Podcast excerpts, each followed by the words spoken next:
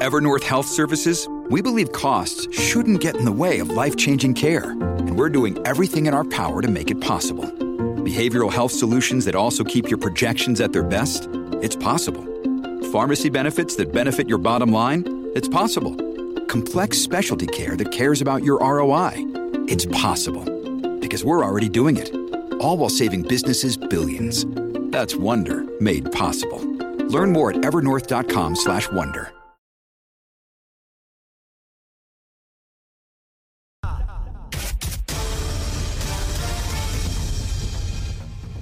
días, soy Carla Cristina informando para Nación Z Nacional de los titulares. La presidenta del Centro Unido de Detallistas, Lourdes Aponte, indicó que en el caso de los pequeños y medianos comercios son pocos los que han podido reanudar operaciones ante la falta de energía eléctrica y las pérdidas cuantiosas que muchos han registrado. Por su parte, el director ejecutivo de la Asociación de Restaurantes, Gadiel Lebrón, señaló que todavía un alto porcentaje de estos permanecen cerrados precisamente por la falta de energía eléctrica agua y empleados que no han podido incorporarse y en el caso de los que pudieron abrir lo hicieron en horario ajustado y con un menú limitado, mientras el vicepresidente ejecutivo de la Cámara de Mercadeo, Industria y Distribución de Alimentos, MIDA, Manuel Reyes, aseguró que de los comercios los supermercados fueron los primeros sectores que en su gran mayoría abrieron en horario regular y aquellos que aún permanecen cerrados están ubicados en zonas altamente impactadas por el huracán. Todos los sectores coincidieron en que durante la emergencia no se afectó la cadena de suministros, ya que a horas del paso del huracán Fiona, la Guardia Costera evaluó los muelles y permitió la apertura de los puertos, permitiendo así la entrada de los barcos que están agendados para abrir arribar a la isla. De otro lado, el alcalde de San Juan, Miguel Romero, informó ayer sobre el establecimiento de seis oasis para suplir, suplir, agua no potable a los residentes de las diferentes comunidades de la ciudad capital que estarán disponibles hasta que pase la emergencia o se recupere el servicio. Y en temas internacionales, la Organización Mundial de la Salud confirmó que las autoridades sanitarias de Uganda declararon hoy un brote de ébola tras confirmarse un caso del ébola virus de Sudán en el distrito de Mubende, en el centro del país, mientras el gobierno de Rusia Vladimir Putin anunció que entre el 23 y 27 de septiembre próximos celebrará siendo referéndums las regiones ucranianas del Donbass y Gerson para anexionarlos a Rusia lo que de ocurrir supondría una escalada en el conflicto bélico que comenzó el pasado 24 de febrero. Para Nación Z Nacional, les informó Carla Cristina. Les espero mi próxima intervención aquí en Z93. Estás con Nación Z Nacional por el Habla Música y Z93. Estamos de regreso aquí en Nación Z Nacional, mis amigos. Ya es la última media hora del programa. Esto se ha ido, mire, a la milla. Estamos con Cristian Sobrino hablando un poco sobre toda la situación de la Autoridad de Energía Eléctrica, la quiebra, la negociación con los bonistas, el pago de la deuda, cómo reestructurar todo esto. Pero antes de continuar ese diálogo y otros temas que nos quedan aún por cubrir, pues mire, está lloviendo, ¿verdad? Por lo menos ha estado en las últimas horas o días y hay que hacer una recomendación de almuerzo. El aguacate Josco por ahí, está donde quiera aguacate. Eh, Cristian, ¿qué, ¿qué, se almuerza hoy? Una sopa de gandules. Ah, buena. Esa es buena. Y, eso cae, mire, mi hermano. Es bueno. Oh. Especialmente para los que estuvimos pasando la tormenta. Sí, malamente, malamente, malamente. Quiere decir que ese estómago tuyo está eh, listo para ese Necesita un poco de aceite. Sí, necesita. La, la, planta eléctrica siempre necesita aceite y toda esa cosa para poder lubricar como tiene que ser. Este, mira, Cristian, yo veo este asunto de la declaración de emergencia del presidente, toda la cosa. Eh, veo que el senador Schumer, el senador por New York, plantea que se elimine el requisito este de, que tiene que poner tanto el municipio, el pareo este, para poder hacer las obras, ¿no? Yo no sé si eso tiene que ver con la elección de medio término, ¿verdad? Como, yo, como que eso me suena ahí a liberen aquí, liberen allá. Digo que no está mal, ¿verdad? Claro. No está mal, eh, beneficia. Bueno, el problema es que eh, las promesas se quedan, hacen las promesas, hacen los mensajes de te apoyamos, estamos contigo, y de momento, eh, si no salió el resultado electoral como les gustaba, pues esas promesas como que se desvanecen, o de momento empiezan a llamar a nuestros líderes a pedirles cosas media raras, que yo vi eso, y gracias a Dios Ricardo no accedió. Eh, pero hay que tener cuidado con... yo creo que la semana pasada estuvimos hablando de cuál es el juego del chantaje que se juega a nivel federal entre ellos y hay que tener, hay que tener cierta, cierto cuidado de no caer en el lado equivocado de ese juego. La, la jefa de FEMA se supone que esté hoy en Puerto Rico, por lo menos eso le adelantó el presidente Biden al gobernador, para que de primera mano eh, no solamente supervise, sino que facilite claro. los recursos que se necesitan. Estamos hablando aquí de unas nuevas partidas para, para la reconstrucción de lo que había que reconstruir.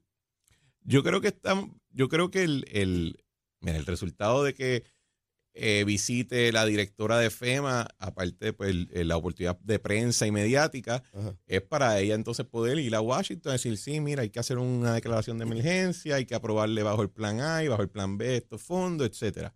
A mí me interesaría que la llevaran aquí cerca de donde está este estudio, donde están todos los funcionarios actuales de FEMA, y le digan, le puedes decir a todos tus subalternos y a todos tus empleados que dejen la pejiguera y me aprueben XYZ ya a ver cuál sería la reacción de ella. Porque apuesto que diría, bueno, tenemos que discutirlo. Eh, hay que, eh, yo creo que la visita... Interesante ese punto que tú traes, porque la podrían llevar a Utuado, al puente ese que se cayó. No, no, llévamela a la oficinita aquí. Y, podrá ver toda la devastación y podrá estar conteste con que en efecto es, una crisis lo que se vive en términos de necesidad. Pero todo eso se queda en nada si la oficina de ella en Puerto Rico, la que tiene que aprobar y agilizar ese trámite. Se queda en el mismo baile. Entonces. Por lo tanto, la oficina que tiene que visitar. Es, que Leo, ya ya sabe que hay un desastre, por eso es que está viajando para acá. Para eso le ordenaron que viniera. Exacto. Si no, si, no, si no hay un desastre, ya no estaría aquí. Ni el presidente estuviera llamando al Estaría de vacaciones. Eh, la única manera que aparecía aquí era de vacaciones y Dios la bendiga. Ojalá tomen sus vacaciones aquí. Pero lo que necesitamos no es mirando puentes y lluvia. Le enseñamos todas esas fotos en el iPad. Lo que necesitamos es en la oficinita aquí cerca diciendo, dejen la pejiguera y aprueben. Ahí es que uno ve si de verdad el Stand with Puerto Rico de verdad o si es simplemente unos cuantos tweets y unos mensajitos por el Facebook. Eh, yo creo que es muy acertado tu, planteamiento porque eh, el reclamo ya por mucho tiempo, y tú estuviste allí, era la cantidad de burocracia y la cantidad de etapas en los procesos. Y han mejorado, eh, hay que ser justo, han mejorado, han mejorado, pero pueden mejorar más. Claro, claro. Y, y, esa jefa de, de FEMA tiene la facultad para dar esas instrucciones en esa oficina. Yo pensaría para algunos jefes. No es para que te digan a ti. no se trata de que nos venga a decir es que la reglamentación y yo estoy atada a esa reglamentación. Bueno, si me dice que esa es la reglamentación, pues, y, pues la reacción y que tú vas a hacer para reaccionar. De nuevo, FEMA, lo que explicamos la semana pasada, FEMA es una aseguradora. Ajá ellos no son una chequera, son una aseguradora que tiene una chequera cuando necesita usarla. Igual que el comisionado de seguro mira a las aseguradoras privadas en Puerto Rico y le dice, mire, no, no se tarde aquí en las reclamaciones, ni busquen Y es una, es una, también esa otra.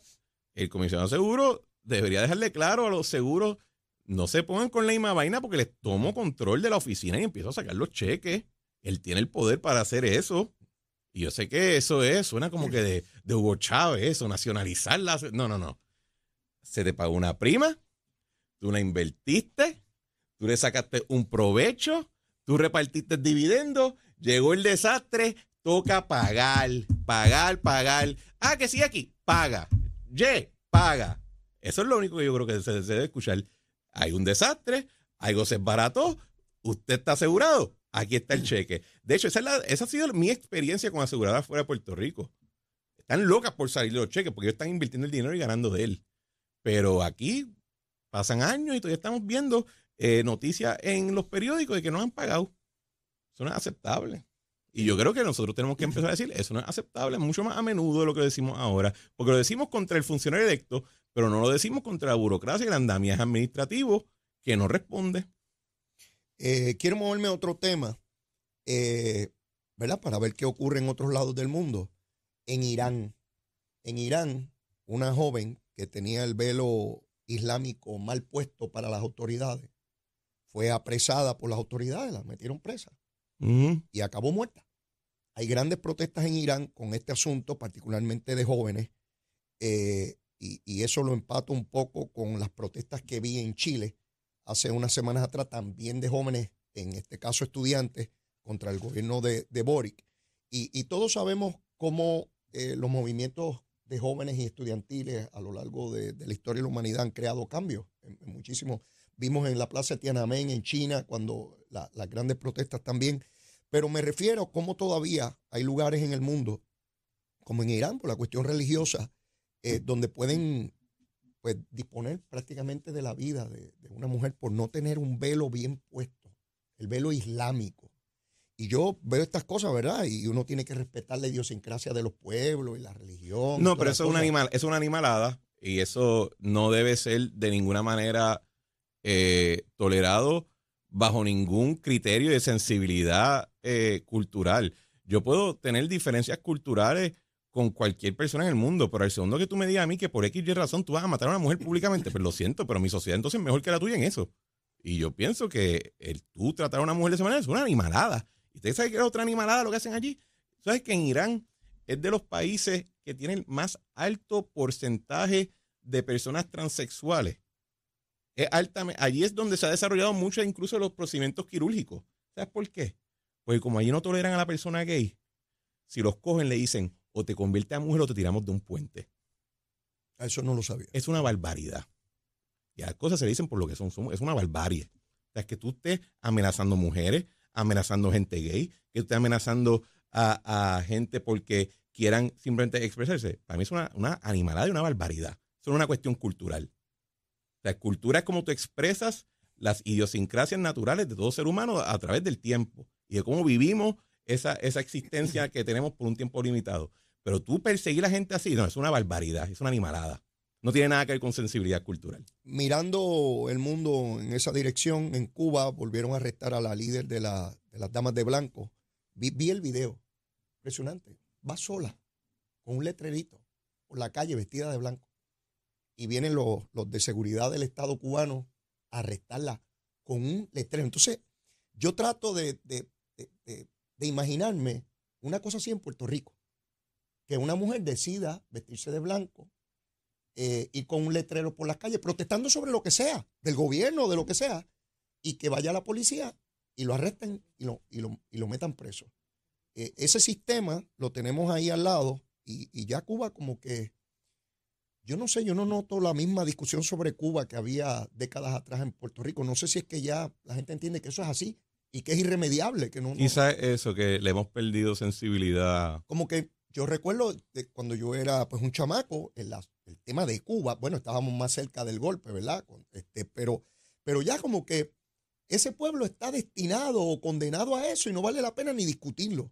No, creo, no sé si es eso. Y, oye, y también el gobierno cubano, si algo ha sido bien efectivo, es en crear una narrativa, ¿verdad? Y crear un, una red de apoyo intelectual a ese tipo de acción, donde, eh, de hecho, hay un reportero, y, yo lo sigo en Twitter porque me, me, me entretiene ver gente en mundos paralelos, escribir sus pensamientos. Un puertorriqueño que está destacado allá en Cuba y se pasa todo el día defendiendo al gobierno de Cuba. Y yo lo veo y digo, pero Dios mío, qué cosa. Y, lo encuentro interesantísimo, triste, pero interesantísimo, porque ver a alguien tuiteando esto, un mundo paralelo, ¿verdad? Donde esas cosas no pasan. Y eh, hay un nivel de insensibilidad que hemos generado ya por el paso del tiempo y de entender que, yo creo como tú dices, que la gente piensa que lo que está pasando en Cuba, lo que está pasando en Venezuela, eso es siempre ser así porque ya lleva tanto tiempo siendo así. Es como un destino manifiesto. Pero las cosas siguen de una manera hasta que el día que no lo son. Y así es. Así es. Entonces, eh, también yo creo que se está revelando poco a poco una debilidad en un régimen que, ¿te acuerdas? ¿Tú te acuerdas de que la gente reaccionaba de una manera bien eh, impactada cuando ocurrían cosas así? Porque eran bien pocas las que ocurrían. Y ahora, a cada rato, tú y yo estamos escuchando, estamos discutiendo en este programa sobre un evento nuevo en Cuba, un evento nuevo en Cuba, de alguien protestando, de alguien sacando una canción. Hay, hay una, se nota que ya el régimen actual no tiene ese mismo agarre que el que tenía eso anteriormente. Es eso es evidente. Y las protestas eh, cada vez son más frecuentes, con mayor cantidad de personas y parecería que el Estado no tiene ya ese control que tenía. y no nos debería sorprender que eventualmente el gobierno cubano, en lugar de liberarse, porque pensamos que o es comunismo o es democracia, ¿verdad? Pero hay, ahora en hoy en día hay una tercera alternativa que es la que le presenta el gobierno chino a muchos países del mundo, que dice, espera, no, no, tú puedes ser autoritario, pero liberan esta parte comercial, liberan esta parte mercantil, permite a la gente usar su teléfono, pero asegúrate que por lo que, lo que esté pasando por el teléfono tú lo tengas monitoreado.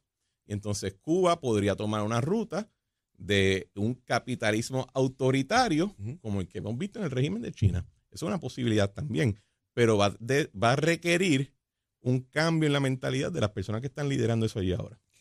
Eh, la prensa reporta que dos millones de personas han pasado la frontera eh, de México a Estados Unidos. A mí el número me, impactó, porque a esa cantidad de personas por año, este, ya mismo eh, todo el mundo en los Estados Unidos va a ser latino, ¿no? Este, a, ese paso. Este, pero otra vez, ¿qué representa los Estados Unidos para, para tantos millones de personas en Latinoamérica?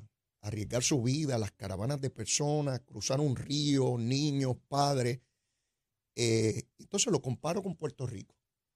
Trato de ver dónde, nos, dónde estamos nosotros con referencia al mundo vamos en la misma dirección que el resto de la humanidad, este, que otros.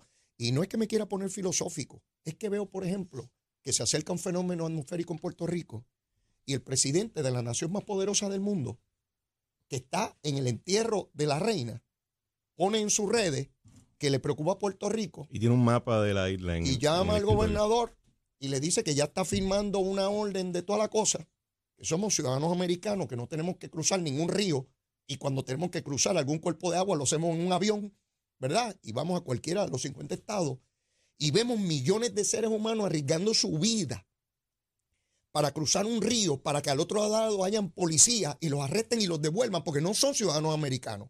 Entonces aquí hay unos sectores que tratan de diabolizar la sociedad y el gobierno de los Estados Unidos como que lo peor del mundo. Estamos 5 millones allá. Yo no me voy a cansar de repetir eso, porque todavía aquí hay gente en las redes sociales que los veo con un discurso de odio contra los Estados Unidos y que no vengan obreros de allá y que sé yo ni qué. Yo quisiera saber cómo vamos a enfrentar crisis de la naturaleza como la que estamos teniendo hoy en día. Lo nuevo ahora es que se están quejando de que vengan celadores de afuera. Así que no pueden venir. Eso es lo nuevo. O sea, eh, yo lo... ayudarnos, pero que no los quieren aquí. No, no, no, es, muy, es muy rubito. Ah, ah, es, una loquera. ¿Con qué los van a pagar? Bueno, pues ¿saben con qué se va a pagar? Con dinero de FEMA. Mira, yo una vez hice un chiste, Leo, de que si en Puerto Rico no existieran pistolas, la inventaríamos para pegarle un tiro en el pie sin tener que doblarlo.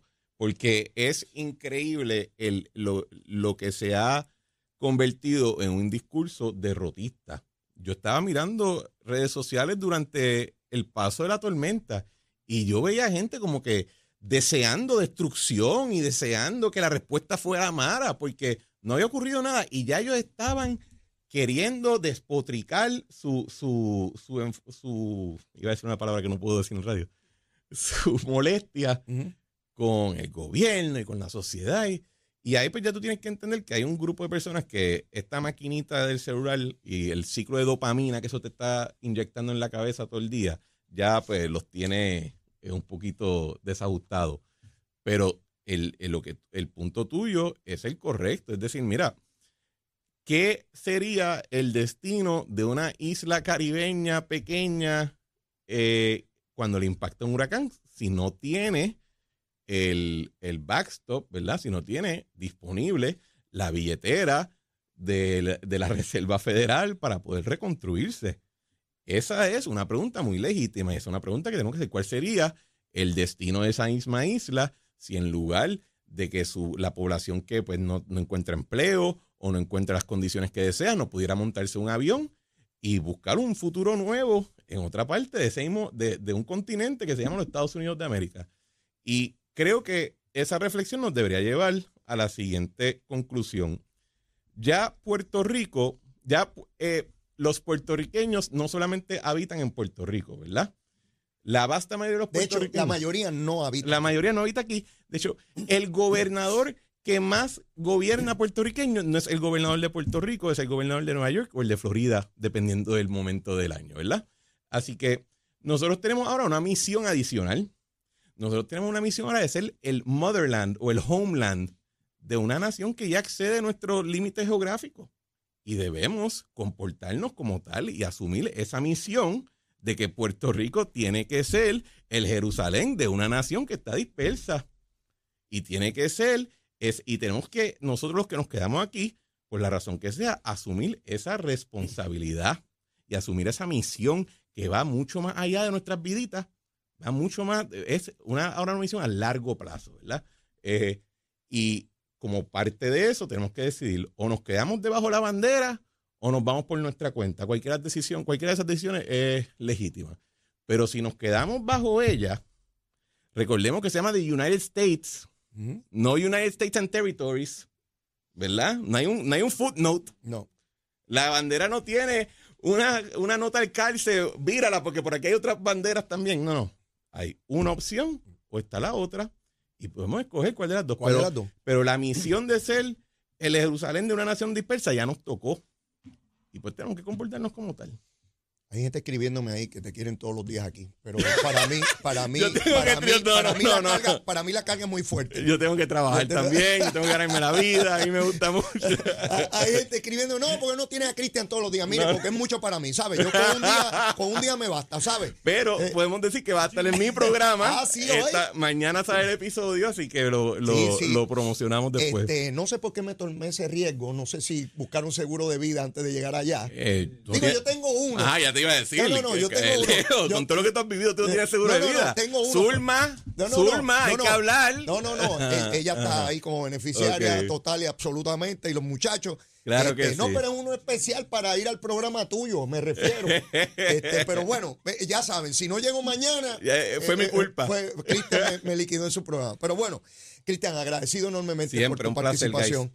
Este, ya, ya te veré. eh, eh, bueno, te veo esta tarde. Exacto. Te veo esta tarde. Y me trae, y- y te- ah, ah, sí, de Carla Cristina, que Sí. no has probado todavía la bolsita. me dijo Y- que me va a traer el, el sampler de los dumplings, eh, no, no, bolsita. eh, pero, pero bolsita. ¿cómo que te va a traer? Tú, tú vas a comprar eso. Bueno, ya está. Ya yo, lo- ya yo le pagué. Ah, bueno, que, yo- que- que aquí, aquí las cuentas son claras, esto no es como FEMA. Bueno, mis amigos, y, y tenemos que ver si está lloviendo, si hay tránsito, cómo está la cosita. Así que vamos con la que sabe, que es la Carla Cristina.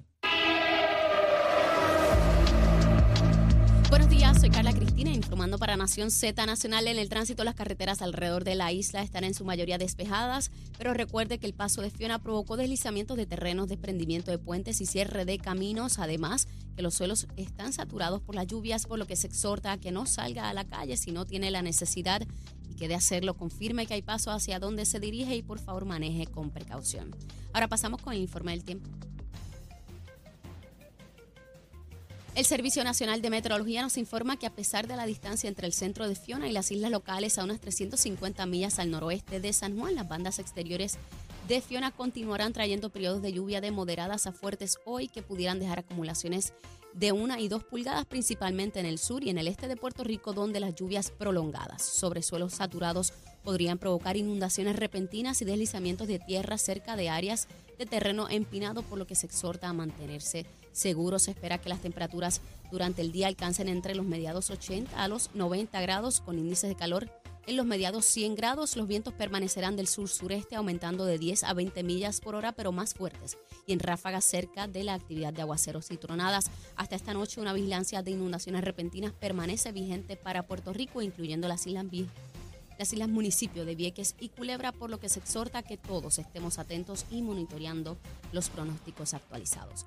Hasta aquí el tiempo, les informó Carla Cristina. Yo les espero mañana, miércoles, en otra edición de Nación Z y Nación Z Nacional que usted disfruta a través de la aplicación La Música, nuestro Facebook Live y la emisora nacional de la salsa Z93. Buen día. Con Nación Z Nacional por el Habla Música y Z93. Bueno, mis amigos, ya terminando el programa, esperemos que durante el día de hoy se restablezca en muchísimas más personas y abonados, tanto de la Autoridad de Energía Eléctrica como de Acueducto y Alcantarillado, eh, y que podamos regresar paulatinamente a la normalidad. Sigan teniendo mucho cuidado en nuestras carreteras, no subestimen los efectos de las inclemencias del tiempo. Toda infraestructura puede estar afectada, ya sea por los vientos o por las inundaciones, así que mucho cuidado. Si no tiene que salir, el consejo de siempre, manténgase en su hogar, manténgase en su hogar junto a los suyos y así evitamos problemas. Eh, así que veremos a ver si hoy se hace algún anuncio de que mañana eh, comienzan las clases y el trabajo en el gobierno. Eso lo dirá el gobernador dentro de un rato porque tiene conferencia de prensa. Siempre atentos a las noticias, a la fuente de información primaria y no se deje ir por especulaciones de personas que no conocen lo que está ocurriendo. Bueno, y yo no tengo tiempo para más, como siempre, la súplica. Si usted todavía no me quiere, mire, quiérame que soy bueno, siempre, chévere, chévere, leí todo día, seguro que sí. Y si ya me quiere, quiérame más. Vamos a querernos todos un montón. Será hasta mañana. Los quiero un montón. Besitos en el cutis para todos. Llévatela, chelo.